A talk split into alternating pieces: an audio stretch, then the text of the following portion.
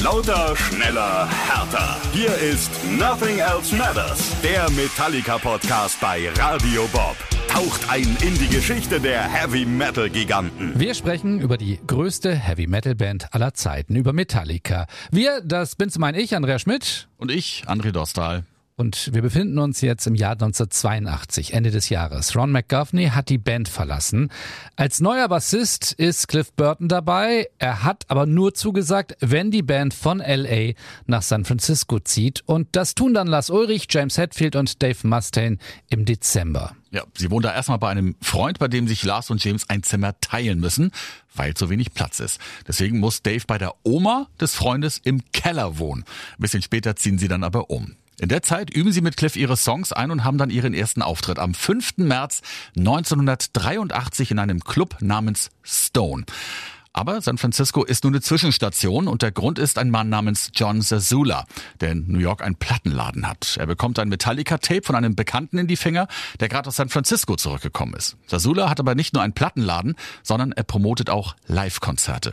Über Umwege stellt er dann Kontakt zu Lars Ulriche und meint, sie sollen mal einige Konzerte in New York spielen und er will mit Metallica über einige Geschäftsideen reden. Bereits Ende März 83 mieten sie dann einen Truck, packen ihre ganzen Sachen rein, schlafen auch da während der Fahrt zwischen den Instrumenten und machen sich auf den 4800 Kilometer langen Weg. Die Fahrt dahin ist allerdings alles andere als harmonisch, weil Dave Mustaine sich zuweilen bis zum Exzess betrinkt. Lars Ulrich meint hinter einem Interview, der Typ hatte sich einfach nicht im Griff. James Hetfield sagt mal, Dave hat sogar betrunken den Truck gefahren. Die Probleme in der Band zeigen sich dann auch bei den ersten beiden Konzerten in New York. Danach haben sie einen freien Tag, das ist der Sonntag, da ruhen sich einfach nur aus.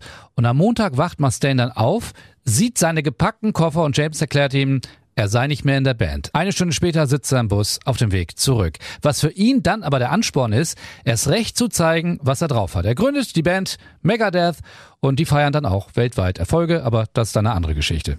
Metallica haben aber schon einen Plan B in der Tasche und der hat einen Namen. Kirk Hammett. Der verrät im Bob-Interview, wie er damals zur Band kommt. I was in a band called Exodus, and the Metallica sound guy was Exodus's manager.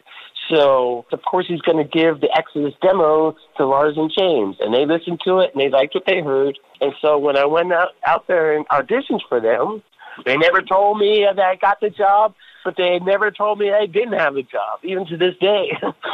ja, Kirk meint, ich war in einer Band namens Exodus und Metallicas Tonmann war der Manager von Exodus. Also hat der natürlich Demoaufnahmen an Lars und James gegeben. Sie haben sich das angehört und es gefiel ihnen. Als ich dann zu den beiden zum Vorspielen kam, haben sie mir nicht gesagt, ob ich den Job jetzt habe. Bis heute haben sie das nicht getan.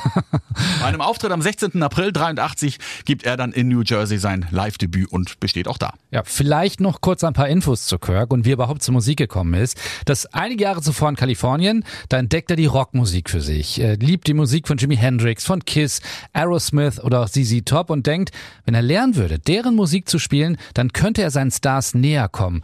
Und deswegen fängt er dann mit 15 Jahren an, Gitarre zu spielen. Er bestellt sich seine erste in einem Versandhauskatalog. Ein Verstärker baut er sich dann selber aus einer Schuhschachtel und einem Lautsprecher zusammen. Später arbeitet er dann bei Burger King und kann sich dann auch einen eigenen Marshall-Verstärker leisten. Dann sucht er sich seine erste Band zusammen, Exodus heißt sie, und von dort geht's dann eben zu Metallica. Aber die Anfangszeit ist dann alles andere als einfach, denn Metallica wohnt in New York in Queens an einem Ort namens Music Building und da teilen sie sich den Proberaum mit Anthrax und schlafen in so einer Art Lager, in dem auch der ganze Müll rumsteht. Kirk findet da so ein kleines Stück Schaumstoff, auf dem er dann auch schlafen kann. Es gibt kein warmes Wasser. Sie freunden sich aber mit Anthrax an, die ihnen dann zumindest einen Kühlschrank und einen kleinen Backofen bringen. Was jetzt fehlt zum großen Schritt ist ein Album. John Zazula ist überzeugt von Metallica und versucht sie an die Plattenlabels zu bringen, aber die sagen alle ab. Sie spielen zu schnell und sie sehen zu normal aus. Ja, was nun? Denkt sie auch Sasula und hat eine Lösung. Er gründet mit seiner Frau eine eigene Plattenfirma und nennt sie Megaforce. Jetzt haben Metallica ein Label und es geht an die Aufnahmen für die erste Platte. Die starten am 10. Mai 1983 und die dauern gar nicht lang, weil Metallica sehr gut vorbereitet sind. Es musste kaum was verändert werden. Dann überlegen sie sich einen Titel für das Album. Erster Vorschlag, Metal Up Your Ass. Auch ein Plattencover haben sich da schon überlegt. Ein Typ sitzt auf dem Klo und ihm wird ein Dolch aus dem Klo durch den Hintern gebohrt. Warum, warum hat's denn das nicht geschafft am Ende? ja, da war die Vertriebsfirma dagegen. Äh, keiner würde so ein Album kaufen, meinten sie. Also weiter überlegen und dann war es Cliff Burton, der sagte, komm, lass uns alle umbringen. Just kill them all. Und das war's dann auf einmal. Kill 'em all. Die zehn Songs auf dem Album sind dann alle Songs, die Metallica schon längst live auf der Bühne spielen. Darunter auch Whiplash, ein echter Thrash-Metal-Song, der noch gleichzeitig zum Album auf Single veröffentlicht wird. Noch während die Platten gepresst werden, schickt Zazula Metallica auf Tour. Diese Tour dauert dann von Juni bis September, zusammen mit einer britischen Band namens Raven. Die hatten gerade ein Album mit dem Titel All for One veröffentlicht, also nennen sie die Tour Kill 'em All for One Tour. Und diese erste Tour hat's in sich, denn alle Musiker beider Bands und die Crew werden in einem einzigen Wohnmobil untergebracht. Mitten durch Texas geht dann auch noch die Klimaanlage kaputt und es ist kochend heiß im Wagen. Ja, und während die Tour läuft, wird dann auch das Album veröffentlicht. Erstmal in einer Auflage von einigen tausend Exemplaren, die sofort ausverkauft ist. Also wird nachgepresst und bis Ende des Jahres haben Metallica in den USA 17.000 Stück unter die Leute gebracht. In Europa wird dann die Plattenfirma Music for Nations auf Metallica aufmerksam, nachdem sich eine der Verantwortlichen dort Kill 'em All angehört hat. Sie kontaktieren John Zazula und setzen einen Lizenzvertrag für gleich drei Alben auf. Dann geht's ans Vermarkten in Europa, was anfangs nicht einfach ist, weil diese Art von Musik mit diesem Tempo und der Art, wie Metallica ihre Stücke spielen, gar nicht ernst genommen wird.